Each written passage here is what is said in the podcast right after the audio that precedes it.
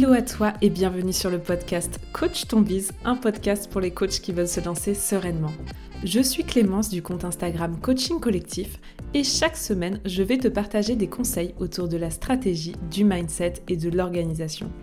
Ma mission est que tu puisses toi aussi vivre de ta passion et à ta façon, le tout dans la bonne humeur et la bienveillance. C'est parti pour l'épisode du jour. Bonne écoute à toi où que tu sois. Bonjour à toi et bienvenue pour ce tout nouvel épisode où aujourd'hui on va parler stratégie de contenu. Mon objectif pour la fin de cet épisode est que tu puisses comprendre ce qu'est la stratégie de contenu et ce que ça peut apporter à ton business. Et pour ça, on va voir ensemble 12 bonnes raisons d'utiliser justement la stratégie de contenu quand tu es coach et que tu souhaites te lancer sur du coaching en ligne. Pour ça, on va aussi voir à la suite de ça un plan d'action clé en main en 5 étapes pour que tu puisses à ton tour te lancer et trouver tes premiers clients. Alors c'est parti et on va commencer bah, tout simplement avec la définition de ce qu'est la stratégie de contenu.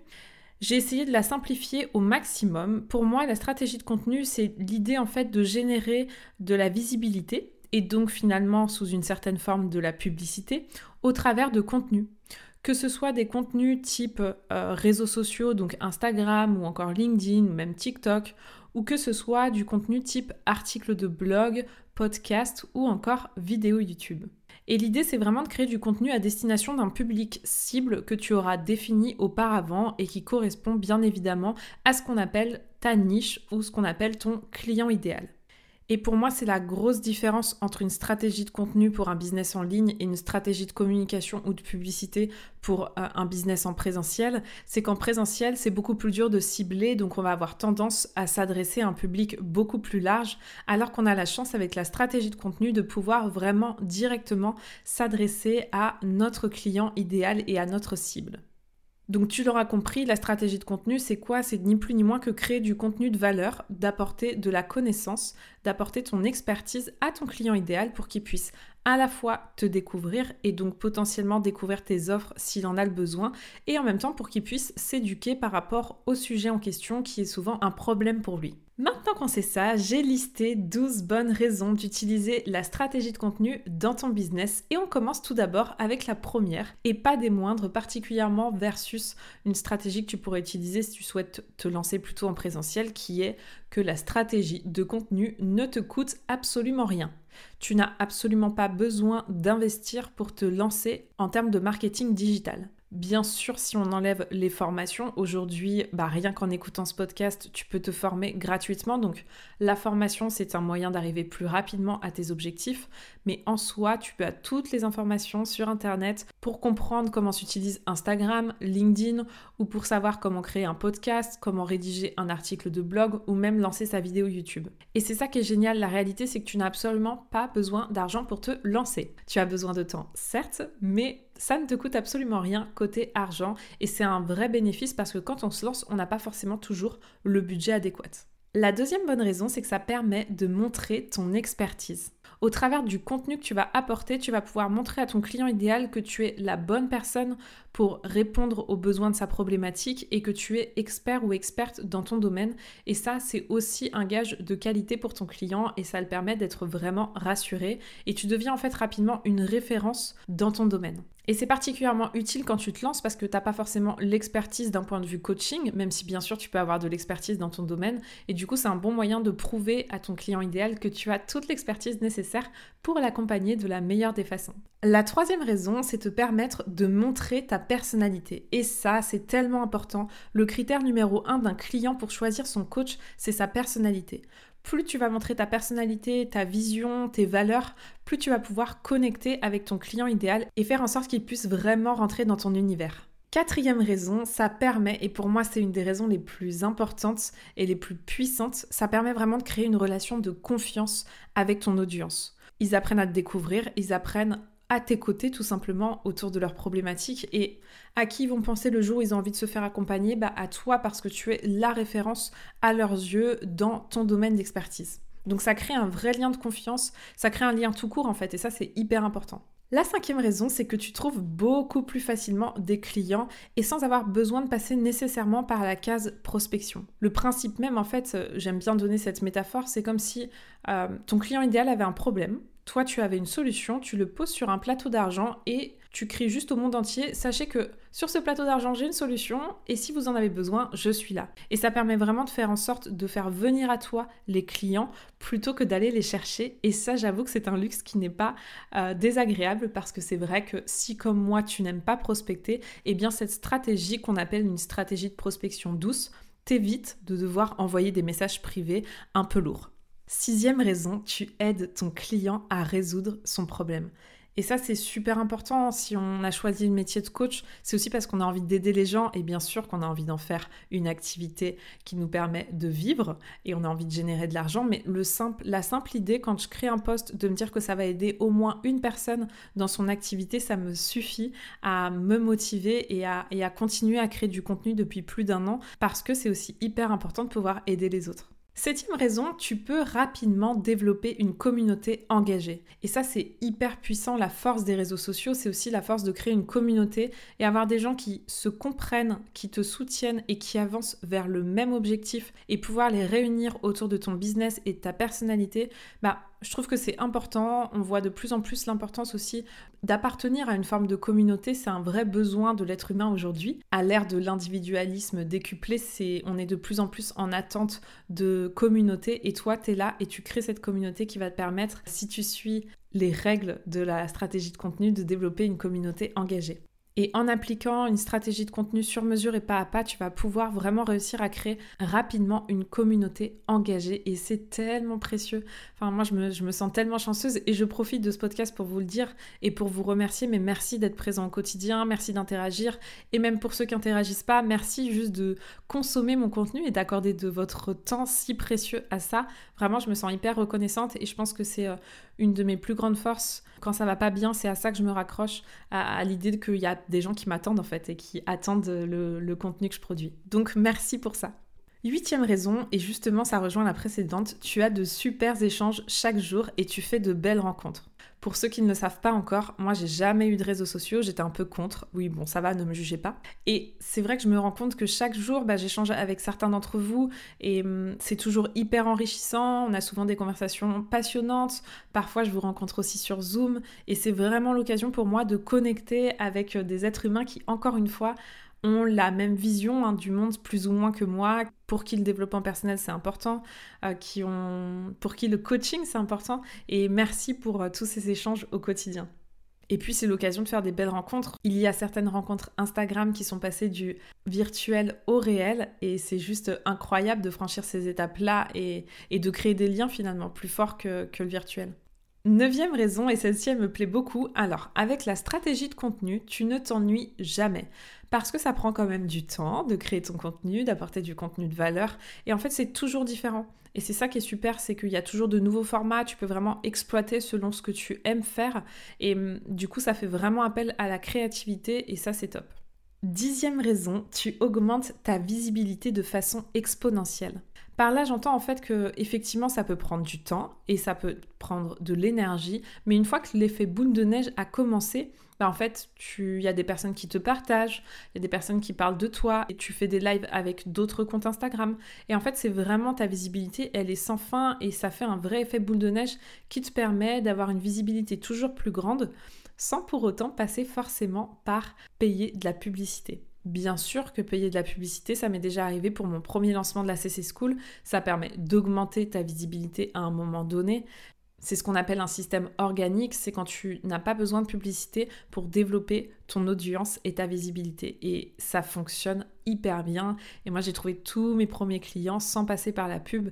Et c'est vrai que c'est puissant. Onzième raison, tu peux transmettre ta passion.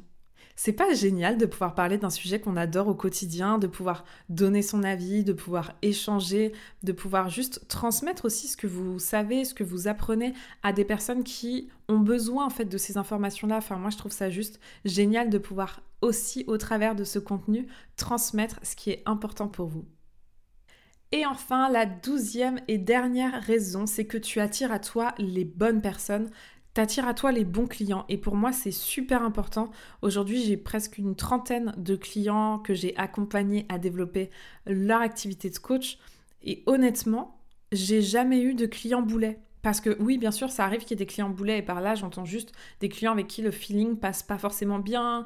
Enfin, j'ai jamais été à reculons à une seule séance de coaching parce que bah, j'ai que des clients que je kiffe. Très souvent, on a des valeurs très proches. Et c'est aussi ça l'idée. En transmettant ta personnalité, en transmettant tes valeurs, en étant toi-même, tu permets vraiment de créer des liens avec des personnes qui sont sur la même longueur d'onde que toi. Et dans le quotidien et dans le travail, c'est juste hyper agréable de kiffer ses coachés. Donc voilà, grosse dédicace à mes coachés si vous m'écoutez, je vous kiffe. Maintenant, parmi toutes ces bonnes raisons, il y a quand même un critère pour moi qui est essentiel que j'ai envie de te partager si tu souhaites te lancer dans la création de contenu, c'est l'importance de prendre du plaisir à le faire. Parce que, au-delà du fait que ce soit hyper efficace, cette stratégie de contenu, ça va demander beaucoup de régularité, beaucoup de travail, beaucoup de patience, beaucoup de sorties de zone de confort. Et si tu prends pas du plaisir à le faire, moi je crois pas du tout qu'on puisse tenir sur le long terme et surtout que ça puisse fonctionner. Donc, même si à première vue, tu te dis ah non mais les réseaux c'est pas pour moi, je suis la première à m'être dit ça puisque je n'avais jamais eu Instagram et pour cause je n'aimais pas. Mais en, en réalité, il y a toujours un moyen de trouver du plaisir dans ce que tu fais. Donc même si tu te dis, waouh, c'est vrai que la stratégie de contenu, c'est vraiment le plus adapté pour moi, mais en même temps, j'aime pas les réseaux sociaux, prends le temps de découvrir en quoi ça consiste, choisis le réseau qui t'attire le plus et regarde comment tu peux prendre du plaisir à ce que tu fais. Mais en tout cas, vérifie toujours que cette euh, notion de plaisir, que ce critère plaisir, il soit toujours nourri parce que c'est ce qui va te permettre aussi de diffuser une énergie euh, qui va attirer les gens en fait. C'est, on le sait à quel point l'énergie que tu as quand tu fais les choses a un impact sur les résultats. Et plus tu vas prendre du plaisir dans ce que tu fais, plus ça va se ressentir en retour et plus tu vas avoir des retours positifs, constructifs et donc des clients. Encore une fois, vraiment, enfin, je suis pas du tout objectif puisque moi c'est la stratégie que j'ai utilisée pour me lancer et qui a vraiment super bien fonctionné. Pour te donner un ordre d'idée, j'ai lancé mon compte Insta en décembre 2020 et j'ai eu mes premiers clients en mai 2021. Donc certes, il a fallu six mois. Six mois pendant lesquels j'ai posté très régulièrement du contenu de valeur adapté dans un premier temps pas du tout à ma cible puisque évidemment j'ai fait des erreurs en me lançant puis une fois que j'ai compris l'importance de me nicher que j'ai trouvé mon client idéal du contenu adapté à mon client idéal et entre le moment où j'ai créé du contenu adapté à mon client idéal et le moment où j'ai eu mon premier client il s'est passé littéralement un mois un tout petit mois. Donc quand vous avez la bonne stratégie et que vous savez comment vous y prendre, que vous connaissez votre client idéal, c'est vraiment le marketing digital, c'est vraiment super efficace et créer du contenu de valeur à destination de ton client idéal, c'est un super moyen de trouver ses clients.